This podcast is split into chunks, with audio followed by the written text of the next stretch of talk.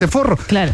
Y ella igual se mete en eso y consigue ser una grande en eso. hizo su propia historia. Exactamente, yo Oye, creo que es muy buena historia también. En breve, Sí. en breve, eh, muy breve, eh, también destacar el fútbol femenino que pese al Al papelón. papelón, chascarro, y vergüenza de lo del arquero, igual siguió un segundo lugar que podría haber sido primero, ¿no? Pucha, puedo decir, Maca, que Sí. el, el fútbol siendo el fútbol. Eh, Ay, sí. eh, Yo lamento, lamento decirlo, y, y- Sí, pero, claro.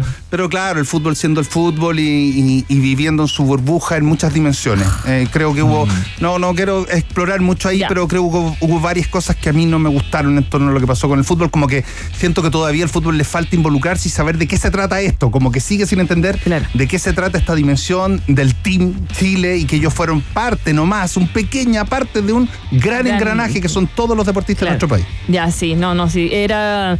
Y me dio lata igual, porque igual Da lata. sacaron medalla, como que Sí. se empañó todo y, y la sub-23 también seco, yo creo que Sí, hizo una muy bonita campaña. es muy bonita campaña, Sí. nadie corre como ellos. Muy bonita. El gran Rodrigo Vera lo vio todo desde el borde de la cancha y tuvo la gentileza en el día de hoy, a la hora de los balances, de venir a, a hacerlo en uno de los tantos que va a ser seguramente en los medios donde se desempeña acá en Rock and Pop. Rodrigo Vera, un abrazo muy grande, muchas gracias por estar siempre disponible a pesar de, eh, de la cantidad de, de trabajo que tuviste que absorber por estos días, así que eh, siempre agradecidísimo compañero.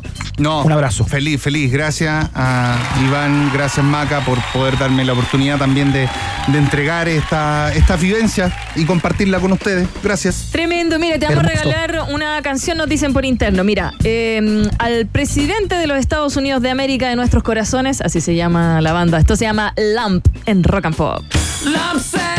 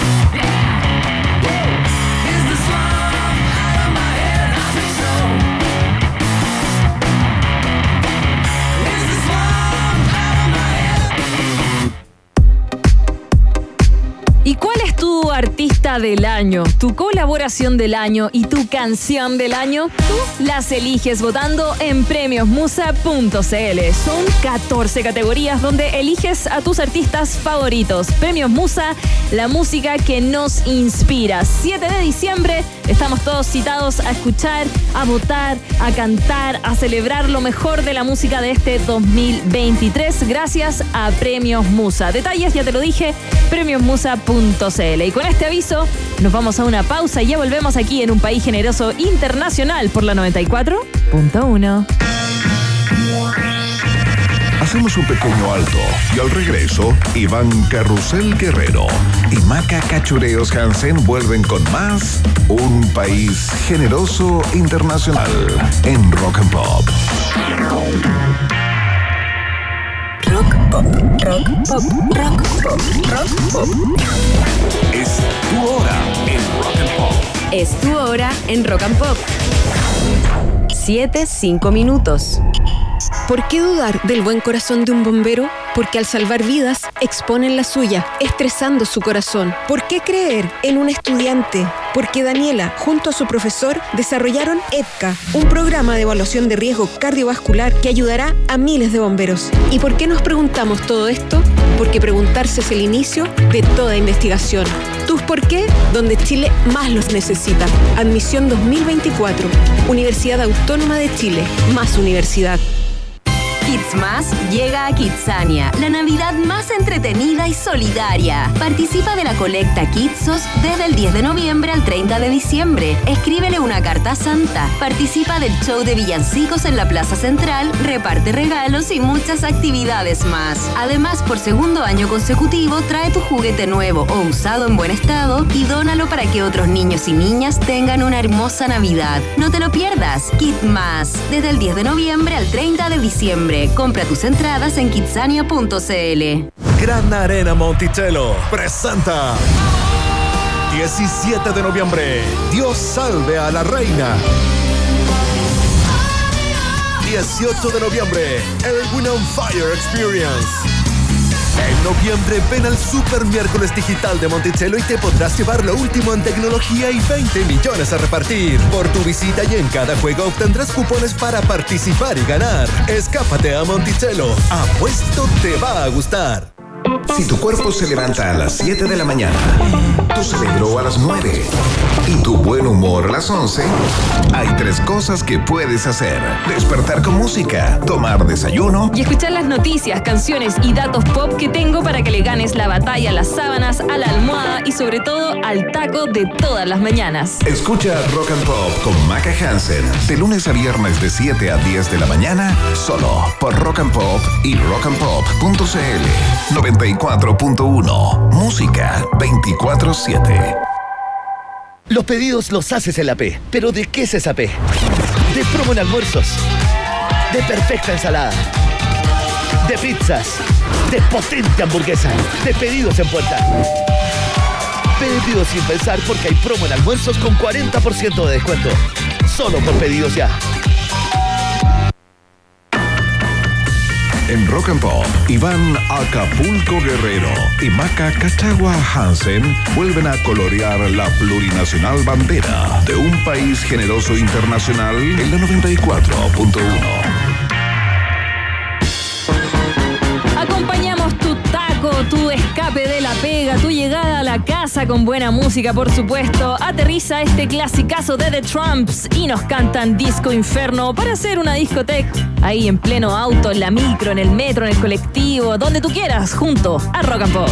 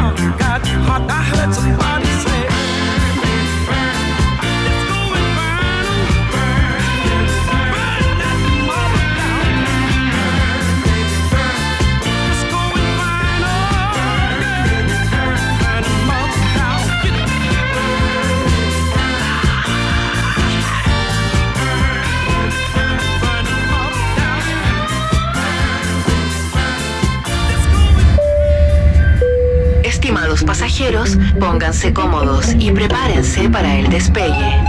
Llegó el momento de subirte al DeLorean de la 94.1 y viajar por la historia de nuestra cultura pop. Es el viaje en el tiempo en un país generoso de la rock and pop.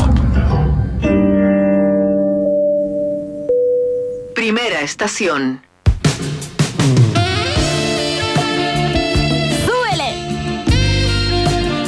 Que no hay mañana. y con Wham! Careless Whisper, te quiero contar, Iván, que hoy día es el Día Mundial del Saxofón. ¿Hay algún otro saxofón igual de bueno que esta introducción? Puta, qué bueno. Súbele, súbele. ¡Qué bueno! Todo esto por el nacimiento del fabricante de instrumentos musicales belga Adolf Sax, quien lo inventó en 1841. Mira, en 1840, y guiándose a partir del clarinete, instrumento que Adolf ocupaba, comenzó a materializar la idea de crear un instrumento musical con la intensidad de uno metálico y las propiedades acústicas de uno de madera, concibiendo así este tremendo instrumento. Suena. Pero no fue hasta después de un año y de, y de numerosos intentos que se logró una mayor sonoridad y un sonido más metálico. Sax se dio cuenta de que había construido el instrumento que lo llevaría al Salón de la Fama. Sin embargo, sí, tremendo. Sin embargo, tuvo que transcurrir mucho tiempo para que el saxofón fuera usado en las grandes orquestas sinfónicas y por los grandes músicos como George Bizet, Richard Strauss y varios otros. Pero su consolidación como instrumento musical llega a partir del nacimiento del jazz, lo cual se ha mantenido vigente hasta nuestros días y esto se debe a que posee muchas posibilidades técnicas. Y no cabe ninguna duda que el saxofón se ha convertido con el paso de los años de un instrumento musical que combina a la perfección la fuerza de la trompeta y la agilidad que posee el clarinete.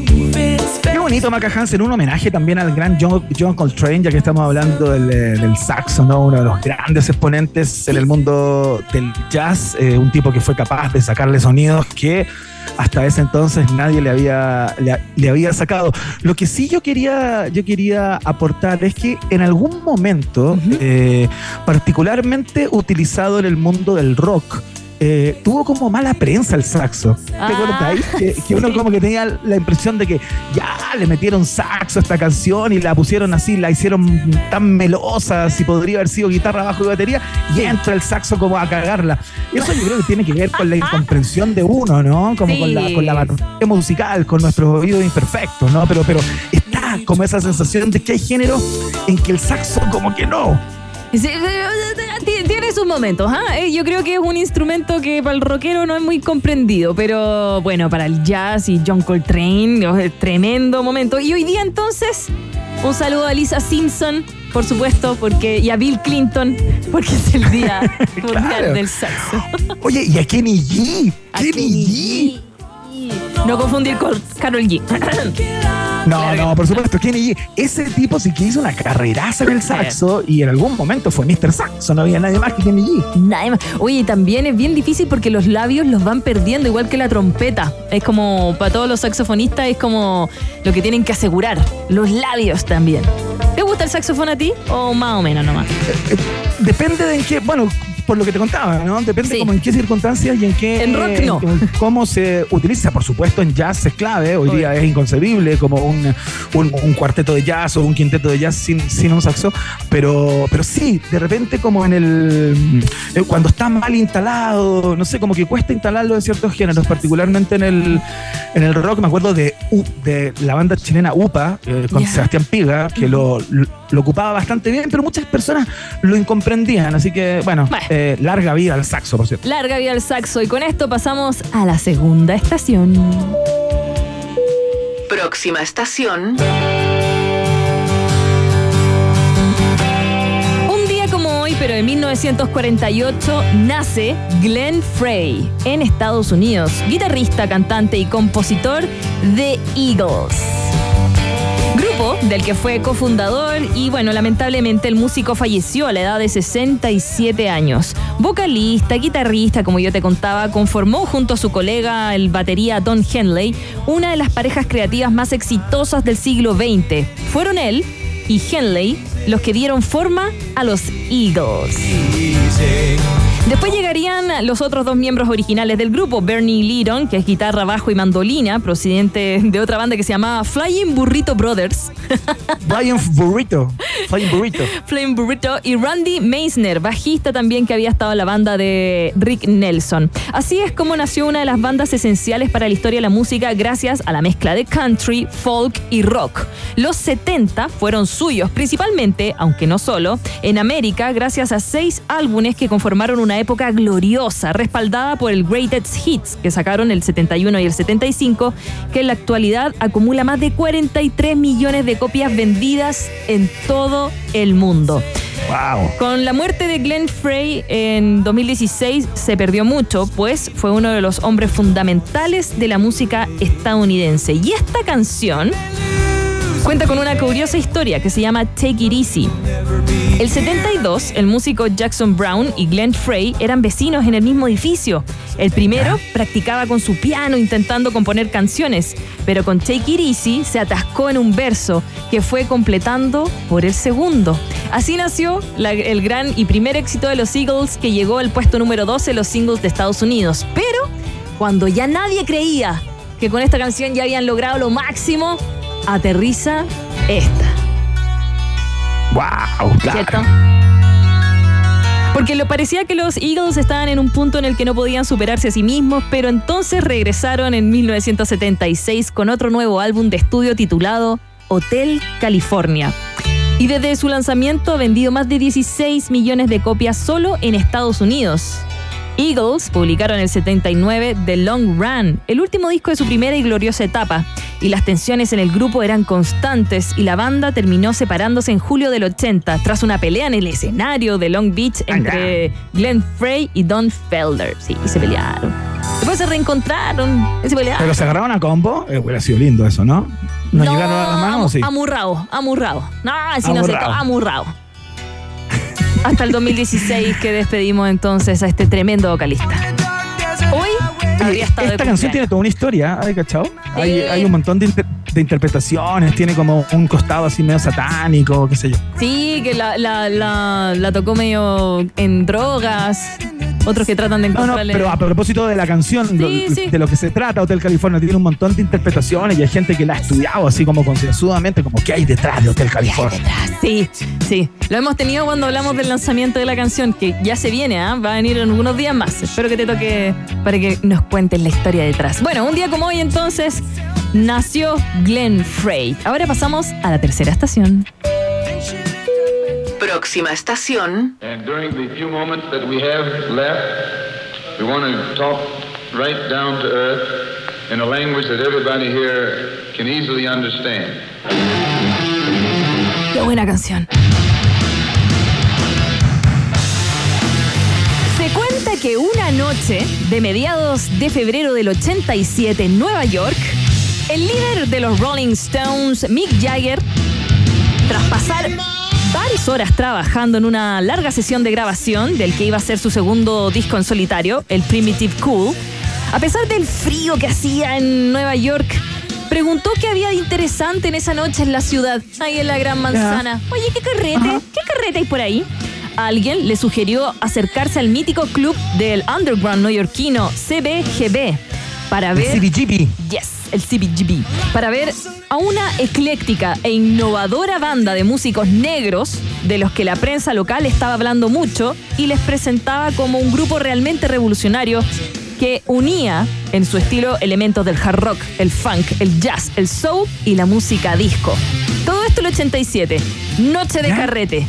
Y Jagger le picó la curiosidad y fue al CBGB, donde ¿Ya? se quedó maravillado ante la genial creatividad e imaginación de estos músicos que se hacían llamar Living Color. ¡Qué tremenda banda!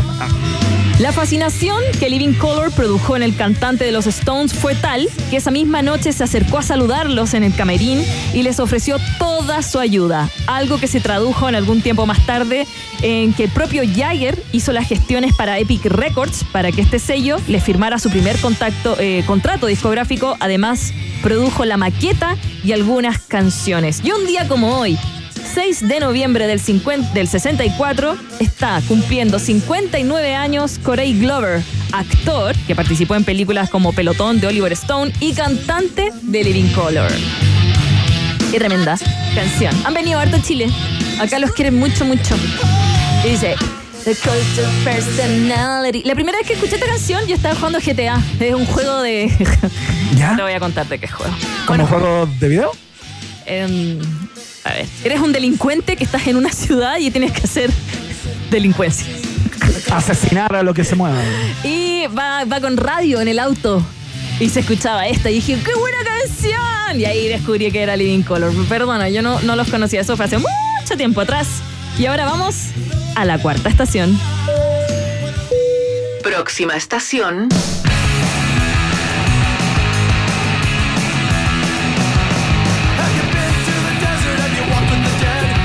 Está rockera la cosa sí, 6 de noviembre está cumpleaños. Greg Graffin de Bad Religion, uno de los grupos esenciales del punk rock.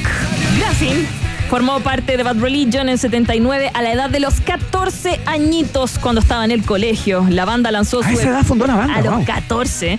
Lanzó su EP titulado Bad Religion el 81, se disolvieron el 85 para vuelvo a recuperarse el 86. Firmaron con Epitaph Records, un sello discográfico creado originalmente por ellos para lanzar todos sus discos. Y lanzaron Suffer el 88. Gracias a Epitaph Records tenemos que darle el aplauso a toda la fuerza del punk, del rock alternativo, de los 90 también. Gracias a Epitaph Records está Pennywise, NoFX, No Use for a Name y más tarde bandas europeos como Milencolin, No Fun at All o Burning Heads. Bueno. Podríamos hablar que el, el vocalista de Bad Religion, Greg Graffin, quien está de cumpleaños hoy día, también hace clases, habla del punk rock, sus canciones son sucias, pero él tiene una condición de profesor de ciencias de la Universidad de California. Ah, mira. Mira, y hace clases y hace de todo. Bueno, una tremenda persona que hoy está de cumpleaños, podríamos dedicarle un programa completo, Iván, pero nos tenemos que ir a la última estación. Última estación. Mira que ando cambiante. Qué buena onda. Como el tiempo, que graniza y después hay sol. Ya. El 6 de noviembre del 2021 falleció lamentablemente Terrence Wilson a los 64 años tras una rápida enfermedad. Antiguo vocalista y miembro fundador del grupo de reggae británico UB40, que saltó a la fama el 80 con temas como este, Red Red Wine. Terrence Wilson, más conocido por su nombre artístico como, eh, artístico como Astro, actuó con UB40 hasta el 2013 cuando rompió el grupo y creó UB40 featuring, eh, featuring Ali Campbell and Astro. Acuérdate que se pelearon ahí. Oye, yo me acuerdo de este concierto. Yo fui a este concierto en el Estadio San Carlos de Apoquindo hace miles, Miles de años. Uh, ¿Y cómo lo pasaste? La pasé increíblemente bien porque era el momento en que Chile se estaba como abriendo a los conciertos post dictadura. Eh, ya había pasado Rod Stewart en el Nacional, yo creo que después vino Cindy Lauper el Nacional, después parece que Bon Jovi, y ahí UB40, eh, eh, después vino Roxette al mismo estadio. Bueno, me acuerdo de esa época eh, de un incipiente entusiasmo a propósito de que bandas que uno escuchaba así le parecían increíbles venían a Chilito, ¿no? Obvio, tiene que haber sido toda una emoción. Han vendido más de 70 millones de discos en todo el mundo y poseen una carrera de más de 30 años de duración en la que han conseguido más de 50 éxitos. A día de hoy, el grupo sigue activo. Aunque en el 2008 se eh, marchó su entonces vocalista Ali Campbell, al que más tarde se sumaron Astro y el tecladista Michael Virtue. Mira, el 2011, un juzgado de Birmingham declaró a Brian Travers, Jimmy Brown, Terrence Oswald, que es Astro, Norman Hassan y Robin Campbell en bancarrota el año 2011. Lo que permitía a las autoridades quedarse con sus propiedades si, y si con ellas pueden hacer frente a deudas de la banda. Fue precisamente la desastrosa gestión financiada financiera del grupo lo que hizo que Ali Campbell decida abandonarlos. Su representante dijo que los hechos han demostrado que tenía razón. El cantante explicó que los miembros de UB40 derrocharon la mayor parte de su fortuna en la década de los 80, cuando estaban en la cresta de la ola, viviendo en hoteles de cinco estrellas. Vivían en hoteles de cinco estrellas. Aún así, aseguró que no toda la culpa es de los miembros del grupo UB40, ha sido saqueada por la gente de su alrededor. Imagínate, tenerlo Triste todo. final, ¿eh? Sí. Igual siguen. Yo creo que igual las canciones siguen tocando, tienen que seguir ahí, cachín, cachín. Pero tener. Para que- pagar deuda, probablemente. Sí, pero tener que pasar por eso. Bueno, un día como hoy falleció el antiguo vocalista Terrence Wilson a los 64 años y creo que falleció de COVID. Creo, creo. Ah, mira. Sí, qué heavy. Qué heavy que estuvimos en. ya, en fin. Ah, pero no, no, no, no. No, no. No nos bajemos la moral. Porque así termina el viaje del tiempo de este capítulo llamado Día Lunes. Nos vamos a una pausa, Iván, ¿te tinca? ¿Te parece si saludamos a la Universidad Autónoma antes? Bueno, ¿Por qué son importantes tus preguntas? Eh, porque preguntarse es el inicio de toda buena investigación. Admisión 2024, Universidad Autónoma de Chile, está en la fiesta informativa de eh, la Rock and Pop, al igual que Luis Slimming, el comediante eh, que comienza pronto por una gira por todo el país que sigue sumando fechas. No tan solo va a ser todo lo que queda de este mes, sino que también está sumando nuevas fechas en este minuto, en estos instantes, para el mes de diciembre. Vamos a ir a la pausa eh, y luego conversamos con él para que nos cuente acerca de su vida y obra. Mira qué lindo suena. El corte y seguimos. Nos separamos por un instante y al regreso, Iván Gómez Bolaños Guerrero y Maca Gabriela Mistral Hansen siguen confundiéndote en Un País Generoso Internacional de Rock and Pop. Digo, la plataforma de streaming de DirecTV. Presenta la temperatura en Rock and Pop. Temperatura rock. Temperatura pop. Temperatura rock and pop. En Antofagasta 17 grados. y en Santiago. 19 grados. Rock and pop. Música 24-7. Con Digo, la plataforma de streaming de DirecTV, tienes en exclusiva la nueva temporada de Fargo. Todos los partidos de la liga en vivo y cada match point de la Copa Davis. Digo te ve en vivo y los mejores títulos en streaming a un solo clic. Suscríbete hoy en directvgo.com y obtén un mes gratis. ¿Por qué dudar que los niños son el futuro? Porque la deserción escolar en algunas zonas rurales es alarmante. ¿Por qué creer en un estudiante? Porque Camila, junto a su profesora, investigaron cómo el uso de robots pedagógicos aportan a que los niños vuelvan a interesarse por aprender. ¿Y por qué nos preguntamos todo esto? Porque preguntarse es el inicio de toda investigación. Tus por qué, donde Chile más los necesita. Admisión 2024, Universidad Autónoma de Chile, más universidad. En Duo QC abrimos nuestras puertas a increíbles experiencias gratuitas para todos. ¿Para mí? Sí, ¿Y si no soy del Duoc? también eres bienvenido. ¿Y hay actividades para mí? ¿Y para mí? Para todas las personas. Conciertos, talleres, teatro, cine y mucho, mucho más. En sedes Duo QC o vía online durante todo el año. Duoc UC, a puertas abiertas. Todos somos bienvenidos. Suscríbete gratis en extensión.duoc.cl. Institución con acceso a gratuidad y acreditada por 7 años. Más información en duoc.cl. Gran Arena Monticello presenta 10 de noviembre, Polima West Coast. 24 de noviembre, el humor de Diego Urrutia. En noviembre ven al Super Miércoles Digital de Monticello y te podrás llevar lo último en tecnología y 20 millones a repartir. Por tu visita y en cada juego obtendrás cupones para participar y ganar. Escápate a Monticello. Apuesto te va a gustar. Si estás pensando dónde ir para tus vacaciones 2024, si lo único que quieres es información de conciertos y festivales, y si a la actualidad del día necesitas agregarle las mejores canciones de todos los tiempos, Escucha todos los panoramas y rutas para viajar que tengo para ti, junto a las noticias de cada jornada y los datos sobre conciertos y festivales que necesitas. La primera parte del día la recorremos juntos en la 94.1. escucha Rock and Pop con Fran Jorquera. De lunes a viernes de 10 de la mañana a 2 de la tarde. Solo por Rock and Pop y rockandpop.cl. 94.1. Música 24-7. Canada Dry Zero tiene un sabor único. Único como... Último mail enviado. Ya estás de vacaciones. A disfrutar, Sofi. Ser un adulto menor tiene un sabor único. Único como una Canada Dry Zero. Sensación única. Bazar ED llega con cuatro días de feria, 200 expositores, la mejor selección en deco, moda, gastronomía, música, talleres y mucho más. Un fin de semana cargado de diseño. Toda la inspiración que buscas está en Bazar ED, la feria de diseño más grande del país que abre la temporada de verano. Apúrate y asegura tu entrada en Ticketmaster. Más información en ed.cl. Te esperamos del 23 al 26 de noviembre en Parque Bicentenario. Bazar ED, inspira tu habitar. El balón del fútbol chileno ya gira a lo largo de nuestro país y en as.com encuentras todas las noticias de tu equipo favorito, los del norte, los de la A, los de la B, los del sur, los de Colonia, los universitarios y todos los equipos de la capital juegan en as.com. Vive la temporada 2023 del fútbol chileno, masculino y femenino, en el sitio de deportes más leído del país. As.com es pasión.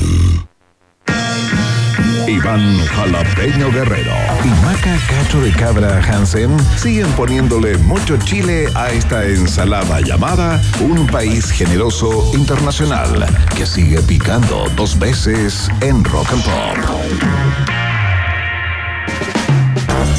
Muy bien, seguimos haciendo la fiesta informativa de la Rock and Pop. Vamos a hablar de, eh, humor, de uno de los comediantes más destacados, al menos de este año 2023, sin lugar a dudas. Seguramente usted lo consume a través de algunos streaming, programas que puede ver en YouTube, como El sentido del humor, Entre broma y broma, y más de alguna vez lo habrá ido a ver algún boliche por ahí.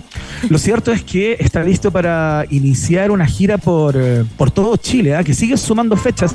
En un principio se agotaba a fines de este mes, pero la demanda eh, absolutamente compulsiva por verlo en vivo eh, lo ha hecho sumar nuevas fechas. Ya les vamos a contar por dónde eh, va a andar, pero lo presenta Maca Hansen con pompa y circunstancia. Claro que sí, porque está en el estudio Luis Slimming, aquí en la 94.1, un comediante en rodaje, libretista, licenciado en matemáticas, conductor, como tú lo decías, Iván, del sentido del humor y entre broma y broma. Vamos a estar conversando con él, reírnos un ratito, conociendo su historia, por supuesto, de matemático a humorista. Dios Ah, mío, las sí. dos cosas más difíciles. ¿Cómo estás, Luis? Bienvenido. Bien, muchas gracias por la invitación. Oh, ahí está la agüita. Muchas gracias a todos por la invitación y feliz de, de estar acá. ¿Cómo pasé de las matemáticas al humor? ¿Fue la No, pero, pero bueno, es una buena pregunta que en algún momento eh, podemos, podemos compartir. No, a mí lo que, mm, lo que más me inquieta es como, no sé si me inquieta, quizás es como mucha palabra, pero, lo que me gustaría conversar eh, tiene que ver dormir. con el momento en que eh, como que el juego se hace verdadero, ¿no? Como decían los, eh, los chancho en piedra, iba a decir. No, los, los tiros de gracia. Tiro de gracia. Eh, porque claro, tú estuviste durante mucho tiempo eh, haciendo libretos para programas de televisión, lo haces todavía en Canal 13, eh, estuviste haciéndole chistes a todos los comediantes que brillaron en Viña, que ganaban antorchas y gaviotas y todo, y sus cuentas corrientes, weón, se abultaban por tres, por cuatro. Y claro, tú estabas ahí como tras bambalinas, como el artífice, de alguna manera, de parte de su éxito, ¿no? ¿cuál, ¿Cuál es el momento y a propósito de qué dijiste, ¿sabéis qué? Puta, me quiero parar yo al frente hoy día y ya dejar de hacerle solo chistes a, a mis amigos, digamos. Claro. Yo creo que fueron una mezcla de varias cosas. Eh, principalmente, yo creo que la decisión fue, ni siquiera fue mía. Fue como mm, el mismo Caroe, yo trabajaba con él todavía, bueno, ya pituteaba con Kramer y con varios humoristas, pero principalmente mi, mi fuente como oficial de trabajo era, era el Edo Caroe. Trabajaba con él, eh, teloneaba, o sea, no teloneando, sino que haciéndole la muela en los shows y todo. Y él Claro. en algún momento después de Viña, eh, él sintió la necesidad artística de poder escribir sus propios chistes. Como que él sentía que Ya. era menos comediante que otros por tener un hueón en la, en la oreja soplándole chistes. Claro. Y yo en ese momento no lo entendía así, pero ahora lo entiendo totalmente. Espérate, entonces tú estabas ahí en la muela, Yo como dándole el turun en la muela. O sea, había un, había un guion escrito, entonces yo lo leía, eh, a pesar de que él igual se lo sabía de memoria, pero de repente Claro. subía gente al, al- al escenario cuando hacía magia, y ahí habíamos dos cabezas pensando, claro, si Uy, hay una tallita. claro. Sí, pues porque aparte Había está haciendo la magia. Claro, entonces yo le decía, oye, mira, este weón se parece a tal, y él lo, Ya. lo, decía, si le parecía, también él se editaba, no es que repetía todo lo que yo decía, pero veces, a veces lo veía que él iniciaba una premisa y como más o menos cachaba para donde no, que no tenía remate, yo le tiraba un remate. O a, o a veces Claro, yo, claro. yo le decía una premisa en la oreja y a él se le ocurría rematarlo en el escenario. Entonces Oye, pero era, Luis, eso es súper rápido. era una verdadera dupla, pero uno escondido. Claro. Y, y claro, pues, y, y- y fue ese, ese, ese despido, entre comillas, que yo dije, bueno, ahora voy a tener que hacer otra cosa. Y ahí ¿Ya? también influyó mi, mi, mi señora, que me decía como, weón, vos tenés que darle, ¿cachai? Y, Claro. y, y empecé a hacer stand-up, ¿cachai? Empecé de nuevo a subirme a los escenarios de a poquitito. Y, y aparte, como yo ya llevaba harto tiempo en el humor, pero como detrás de cámaras conocía mucho. Sí. Entonces, muchos comediantes me permitieron telonearlos, ¿cachai? Oye, ¿me podéis, ¿me podéis dar cinco minutitos de tu show para yo abrir? Y así empecé ganando experiencia. Y después con Marcelo y el Héctor, que eran mis amigos con los que hacemos el sentido del humor, empezamos Sí, a hacer este podcast. Y este Claro, podcast yo creo claro. que me permitió eh, también desarrollar el- la confianza. Como, oye, mira, soy chistoso si, si me pauso, Claro. ¿cachai? Como que eso me, me ayudó mucho. Claro, porque la gente a veces piensa ya, se suben al escenario, hacen un stand-up y listo. No, Claro. po, tú le veis las caras, hay veces que tiráis la talla y no se rieron como tú esperabas. Claro, sí, po, hay todo, todo un... A uno le da como pánico escénico. O, Sí, o- ¿Eso no lo has tenido tú nunca? Sí, sí, sí, muchas veces. De hecho, me pasó que la primera vez que actué en la tele, no, no la primera, la segunda vez que actué, Ya. yo, yo Ya, participé ya. en Coliseo Romano, era un programa de humor. Sí, sí. Y la segunda vez que po. pasé, me quedé en blanco. Oh. Y me echaron. Oh. Y, y salí eliminado, y, y yo dije, ah, bueno, esto fue mi fama. Y los productores de Mega me dijeron, puta, era, erais bueno, pero te quedaste en blanco. ¿Por qué no te quedas de guionista? ¿Por qué no le escribís chiste a otros participantes? Y ahí conocí a Ledo Caro y ahí Ya, mis amigos ya, ahí de él y empezaste a poco. Claro, y, y ahí me mantuve varios años, como siete años, del 2011 al 2017, seis años, escribiendo chistes para otros. Y era bien cómodo, si te digo, soy honesto. Ahí está el gordo Araujo también, ¿o no? En ese programa, en sí, Coliseo Romano, Araujo, el gran Araujo, ¿no? Gran Araujo que me enseñó muchas cosas también de lo que, cómo escribir los chistes. ¿Quién es? Perdón, Claro. Gordo Araujo, yo no soy de televisión. Pablo Araujo es un guionista uruguayo que llegó Ya. a Chile hace muchos años atrás y él hacía los chistes de CQC. Él estaba. ¡Nunca fuiste gracioso, Iván Guerrero! O sea, no todos los chistes, pero sí. no todos los chistes. No todos los chistes. Él pero- hacía una base y la calle era otra Y cosa. la calle era otra. Pero los chistecitos que tiraban los animadores en el panel eh, tenían unas tallitas ahí de Araujo. Sí, Y sí, aparte él era, él era director de humor del The Clinic, entonces todos los chistes, ¿cachai? Que Sí, en- las pies de página a veces sale como sabías que, ¿Sabía usted qué? sabía Claro. usted que, ya todo eso lo escribía Hace, es- hace mucho tiempo que Sí, el de Clinic ya no es tan gracioso. Te Bueno. habrá sido por eso. Ya, Puede ser también por eso. le faltaba a él. Entonces El estábamos de ahí. Clínica está en un proceso de cambio, ¿ah? Eh, no vamos a ahondar en todo Es aquello. porque está Iván. Oye, ¡Ah! Oye. Yo en la pandemia estuve en el The Clinic también, ahí yo creo que eso perjudicó al The Clinic. Ay, no, no digamos eso. Lo Sí, tiró era broma, abajo, era broma. Era broma porque nuestro compañero participa eh, activamente y yo lo, lo- lo estoy molestando. Pero cuéntame, entonces pasaste de eh, libretear ayudar. eh, leí por ahí en una entrevista que diste en Ajá. 2018 en el diario La Tercera que tu primer pago fueron 10 lucas.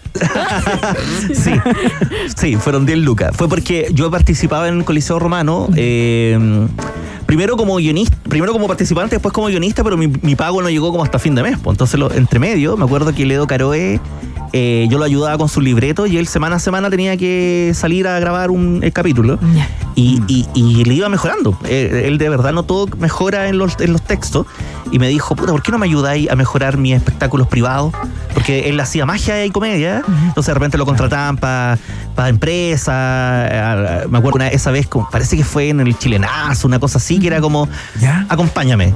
Ve mi rutina y si se te ocurre alguna cosita me la decís. Pues yo llevé un cuadernito y anoté cositas. Ay, y le dije, hoy mira, podía elegir a la gente así. Qué buen amigo. Y, y terminó y me dijo, toma. Y me pasó pagó 10 10 lucas. lucas. Y yo dije, pero bueno, yo no venía por plata. Y me dijo, no, pero Es, un, eh, lo mínimo es que puedo hecho, hacer. Es el hecho. Y me pasó 10 lucas. Entonces yo digo simbólicamente que mi primer sueldo fueron 10 lucas, pero Oye, poco. Oye, Lucho. 300 lucas.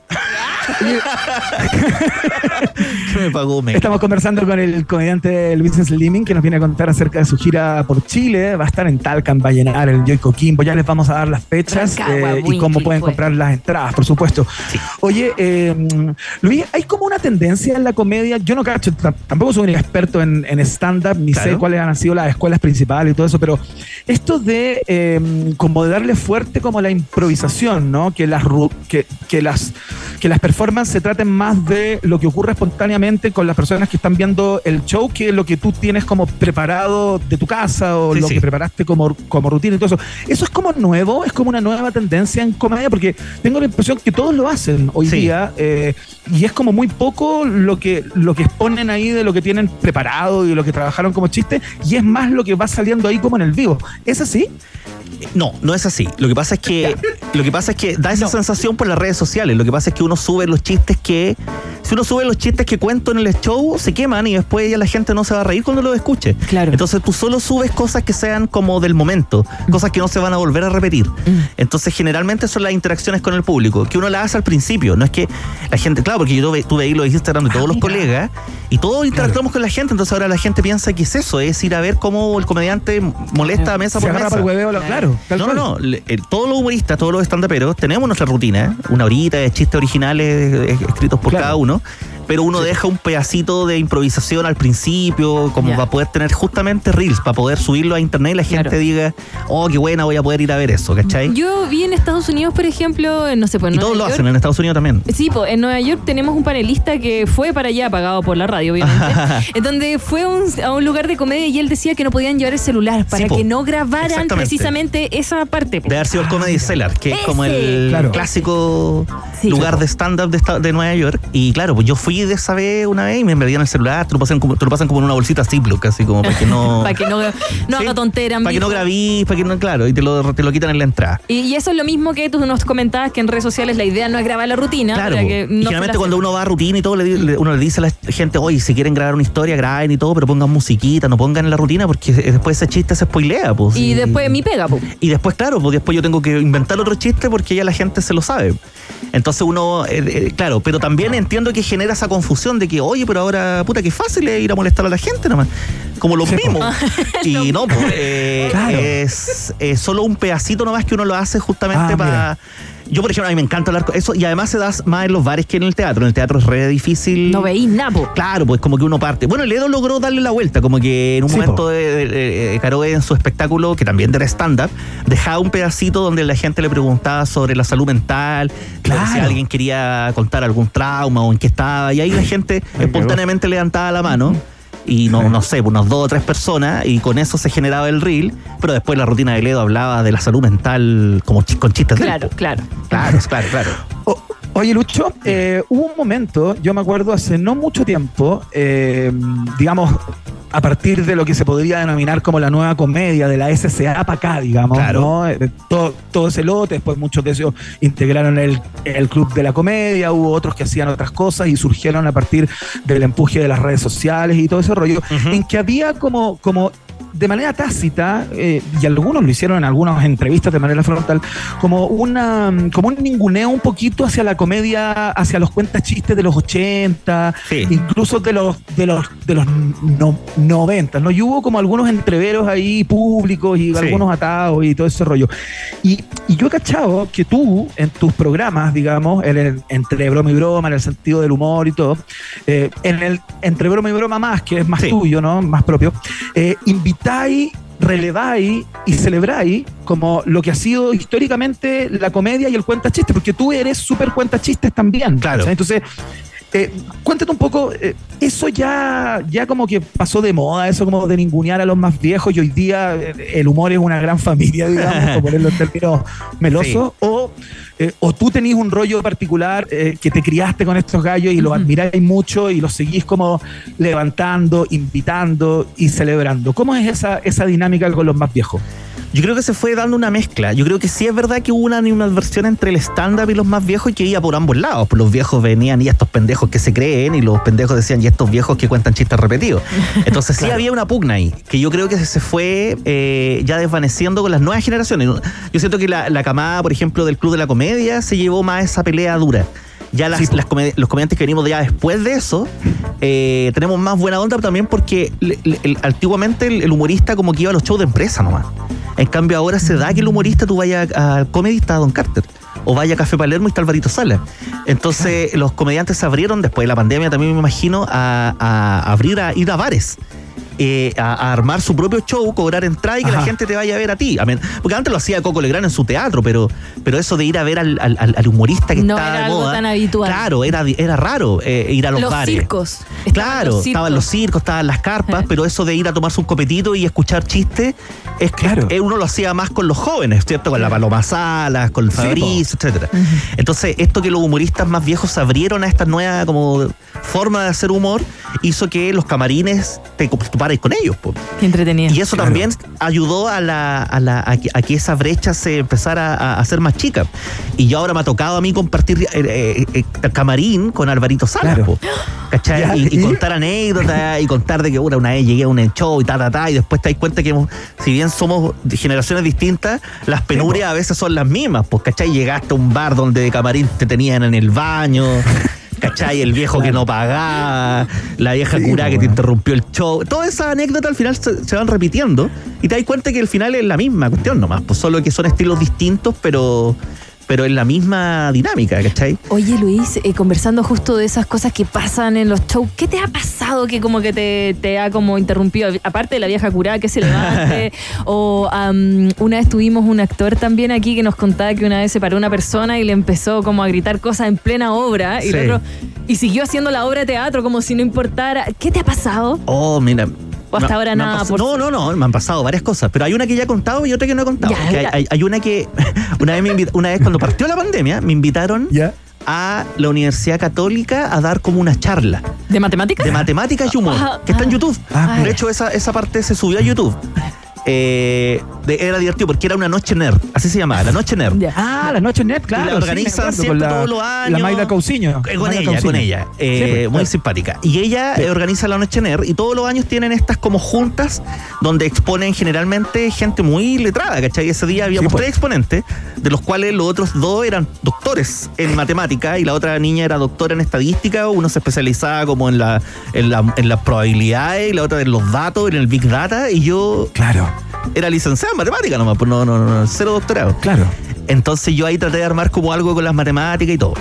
Y me pasó que ese día eh, yo estaba presentando mi, mi, mi charla, que además está en YouTube, se puede ver. Entonces hay un chiste que yo cuento a modo de ejemplo de, la Ya, estructura ya. de los chistes. Entonces hay una Perfecto. estructura que es el cambio de eje. Es hacer Ajá. creer una cosa y después salir con otra. Entonces yo decía que mi mejor amigo en el colegio eh, era el vino y le decíamos Gasparín, porque se murió. ¿Cachai? Ese era el chiste. No, Claro. tenía, no tenía nada que ver con que fuera el vino. Sí, claro, Era solo un distractor nomás. Sí, po. Dios, ¿Cachai? Dios. Y se murió. Y se murió. Y ese es el chiste. Y un chiste además que había contado el Edo en Viña. Entonces, un chiste. Ya, y, ya. y había una persona albina en ese, en ese show. Habían 300 personas y había una persona albina que yo no vi. Y no lo habíais visto. Y te juro por Dios que se veía. Pero cuando supe, cuando, ¿cachai? Y, y la persona se lo echó, weón, y me empezó a, a- a- a hacer como albinos planning. Y, y- Claro. y yo decía, pero amigo, no, el chiste no tiene nada que ver, porque en un momento él ya le estaba diciendo, que- ya, ya llegó a tergiversar lo que yo dije, que casi como que yo estaba deseando la muerte a albinos. Sí, ya. Y era como, Claro. no, pues, de verdad. Y todo esto está en el en YouTube. en- No, esa la parte no, porque Ah, justo se gra- solo se grabó la parte de las charlas, Ya. pero después de las charlas hubo como una especie de abrir micrófono, así como para que la gente... Y en el abrir micrófono lo tomó y. Y oh, claro, entonces la- una de las niñas le preguntaron algo, después llegó una persona Y tú lo ves blanco. y yo lo veo así vestido, y más encima él era un artista, estaba vestido con un, con un, una, usaba como un bigote así como Pedro Valdivia, y era como todo un, no. un actor. Tú lo viste llegar, Claro. te pasan el micrófono y, Y yo dije, Ay, yo, ay, ¿cachai? Era como Patch Adams. Era, weón, y, y- y empezó a tirar su cuestión y, y lo hacía más encima de una manera muy. eh, no sé qué es, qué, cómo decirlo, pero la, la gente empatizó mucho más conmigo, al punto que lo empezaron a pifiar a él. Ya, ya. ya.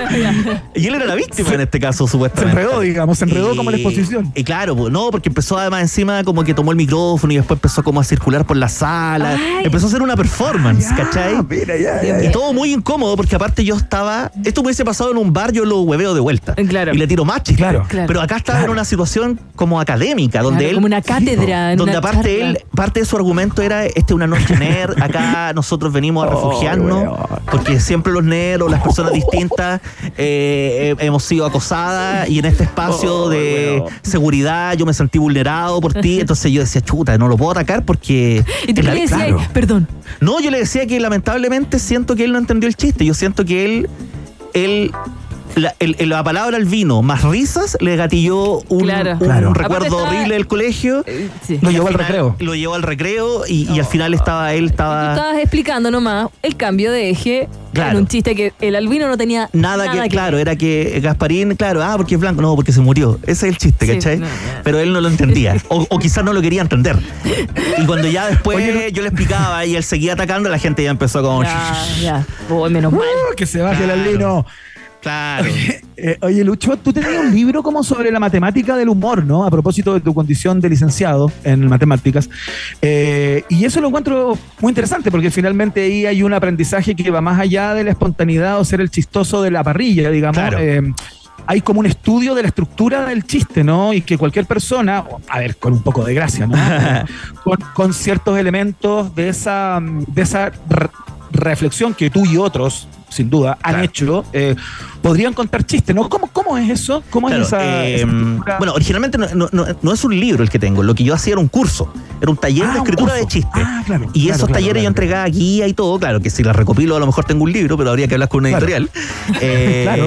Atención, editoriales. Entonces yo lo que tenía era un curso de escritura de chistes que yo, claro, armé en base a, a libros que yo había leído, en en base a lo mismo, las cosas que me había explicado Araujo. Y claro, pasa que la, así como la música o, o las distintas disciplinas, hay una, no sé, pues, lo- los poemas tienen una estructura, ¿cachai? Ujú. Claro. Y que la diferencia, diferencia las décimas de la no sé cuánto, y la Sí, rima claro. libra y la rima sonante, y tú podías explicar todo eso y enseñarlo, y, y- y con toda esa herramienta alguien puede escribir un poema. Y si ese poema es bonito o no, va a depender del talento del poeta nomás. Sí, claro. Eh, pero la estructura es la misma. Entonces yo dije, esto, al igual que la música, mira, hasta en la de escala, podía enseñar lo que es un bemol, lo que es un alto, Claro. un sostenido. Y ahí después, si la, la canción es preciosa, va a depender solo del talento del músico. Y Tal pienso cual. que el humor es lo mismo. Pues existe una estructura, pero el chiste va a depender también si es bueno o no, va a depender también del talento de quien lo cuente o lo escriba. Claro. Pero existe una estructura. La- los chistes se pueden estructurar, ¿cachai? Existen reglas, la regla de tres, Claro. ¿cachai? El cambio de Claro. eje, los juegos de palabras. Entonces, eso yo lo encontraba muy, muy bonito, porque además, como yo estudié matemática, Sí, se, lin- se linkeaba un poco con esta con esta forma un poco de, de como esta, una, entre comillas, una fórmula, ¿cachai? Claro. Mm, ¿Cachai? Como que es bonito. No sé, pues la. Por ejemplo, si tú, tú que por un punto pasan infinitas rectas, ¿cierto? Como un asterisco Claro. así. Pero por dos puntos pasa una pura recta. Entonces tú sabís que si tú tenés dos cosas, la tercera cosa tiene que salir de esa recta para que sea graciosa. Por ejemplo, Claro. si yo decía, no sé, yo no lo voy a contar, decía mi, mi familia, no le he hablado de mi historial familiar, mis dos papás diabéticos, mis dos papás hipertensos, mis dos papás pinochetistas. Entonces, los primeros dos yo te doy eh, como problemas médicos y el tercero casi. Claro, sale de la recta, digamos. Sale de la recta, pero pega en el palo, ¿cachai? Pero pega en el palo. Entonces es cómico porque escapa de la regla, pero de alguna manera igual tiene que ver. Entonces esas Sí, cosas se enseñan. Esa cosa sí es enseñable. Entiendo, entiendo. Claro. La es, es difícil. Yo creo que hay que ser muy rápido también, de ser de respuesta rápida, de cerebro rápido, de. de- Yo creo que sí, o sea, sí, ah, sí, pero Un también. yo- músculo igual yo- ese, ¿eh? Pero eso, lo que dijo eh, Iván, es un músculo que se entrena y igual uno de repente tiene como haciendo eh, trampas, me imagino, en el sentido de que yo, yo sé que hay ciertas palabras que evocan chistes en mi mente, porque ya lo he contado antes. Ya. Por ejemplo, Claro. el truco que yo hago de hablar con la gente, o- ¿a qué se dedican? Yo más o menos tengo un chiste para cada profesión, más o menos. ¿cachai? Ah. Entonces suena Claro. espontáneo, pero algo que yo ya he dicho. Ya, bacán. ¿Cachai? Y la idea es que la persona no cache Y la idea es que la persona no lo note. ¿cachai? Y no, no, no me pasa siempre, pero a veces pasa que tengo una profesión nueva y a veces sale algo divertido. Eh, o a veces digo lo mismo, me sale un veterinario, siempre les digo que si los veterinarios acaso también escriben como las weas o, o da lo mismo porque el perro no sabe leer. ¿Cachai? Y eso funciona, ¿cachai? Y, y la gente dice, obvio. oh, pero mira, ¿cómo se le pudo haber ocurrido eso ahí? No, se me ocurrió hace como un año, pero lo uso siempre que me aparece el veterinario. Y siempre hay alguna. Siempre Y hay siempre alguna. Oye, Luchas Living, eh, conversemos un poco acerca de esta, de esta gira. Igual tú ya te has paseado, has hecho varios shows, eh, digamos, por muchos lugares. Cuéntate de esta, de esta gira que te vaya a tirar. Noviembre y parte de diciembre, ¿no? Son fechas que se sumaron ahora hace, hace poco, entendemos. Sí, sí, se sumaron hace poquito. Bueno, yo he estado todo el mes, todo el año trabajando todos los meses en bar y teatros, pero ahora como le pusimos la chala eh, para poder poner, para poder preparar una rutina. Hoy día tenés buena. show. Tengo show, sí, en un Ahora en ratito un más. rato más. En un Sí, ratito más en Distrito San 4. Miguel. Así que los teloneros que partan. partan porque voy atrasado. Partan lunes de Luchito. Los lunes en de San Luchito, en San Miguel, Distrito 4, ahí en San Miguel. Eh, voy a estar todos los lunes de, yo creo, del año, salvo el día lunes 20 de noviembre que voy a estar en el Teatro Nescafé de las Artes. Así que, y ahí voy a estar por primera vez como humorista. Antes había estado Qué como bonito. guionista, hoy había estado con los Claro. chiquillos del sentido del humor, pero así en solitario nunca. Eh, Vamos a estar sí, en po, primera fila. Voy a estar en Talca, Vallenar, Coquimbo, Santiago, Osorno, Antofagasta. Después en diciembre voy a estar en Rancagua, Huinquil, Pue Concepción. Y todas las fechas las pueden buscar en doncomedia.cl. Y el Don Comedia también lo pueden encontrar en Instagram. En mi Don Instagram, arroba Comedia. Don Comedia, aparece un link con todas las fechas eh, y no solo la fecha, el link para que usted el tiro se meta a la tiquetera y pueda comprarlo inmediatamente. Está- Así sale todo Yo más estoy ahí. expedito. Está súper fácil. Sí, a prueba de. No, bueno. ne- A prueba mía, porque yo, yo lo probé. Oye, Lucho Slimming, qué placer, weón. Siempre un agrado conversar. Eh, me alegro mucho de lo que ha pasado durante todo este año y viene pasando desde, el, no sé, hace un par de años atrás, ya post pandemia, como que tu nombre se empezó a instalar y más allá de, de colaborar con ciertos comediantes y todo, ya eres el weón más divertido de Chile Ah. hace rato. No, yo te encuentro muy, muy divertido y siempre te he encontrado y te lo he dicho muchas veces. Sí, Tuvimos la posibilidad de trabajar en algún momento ahí en un programa que Chile no entendió, llamado Perros de la Calle, en Chilevisión. Sí. Quedó grande, XL, ¿no? Quedó XL ese programa. Y, eh, y la verdad que desde ahí ya destacándote todo el tiempo. Así que, puta, te mando un abrazo muy grande, un Muchas placer, weón. Y tu casa. Gracias, Luis. Sí, quieras. no, muchas gracias. Y nada, pues eh, algún día si tengo que ir a México te voy a llamar ahí para ahorrarme el Airbnb. Obvio que sí. Tiene, Tal cual, tiene, tiene una casa de Hay narco. espacio. Ah, No, de- no, no instales tonterías, no instales tonterías. Gracias Luis, nosotros nos vamos despidiendo por supuesto, pero tenemos que ir a ver los resultados de la pregunta del día. Rock and Pop tienes un permiso 24-7 para la pregunta del día. Vota en nuestro Twitter, arroba Rock and Pop, y sé parte del mejor país de Chile. Un país generoso de la Rock and Pop. Muy bien, todavía con la fiebre panamericana, ya comienza la fiebre para panamericana, esto no para. eh, mira, pana, para, para. Eso nunca se hace en radio, se llama cacofonía y queda mal. A lo mejor en un chiste sí funcionaría. Eh, bueno, hasta este momento y a pesar de las dudas iniciales, la sensación ambiente es que se ha de- desarrollado un certamen impecable, de alto estándar y muy bien organizado. Te preguntamos quién o quiénes son los y las responsables de este éxito, ¿no? Habían cuatro alternativas. Maca Hansen, fíjate que en el último lugar, las personas que reconocen en Neven Illich, el eh, mandamás de Panam Sports, eh, como, como uno de los principales artífices de eh, cómo resultaron finalmente estos panamericanos. Eh, luego, con un 27% en un empate, fíjate.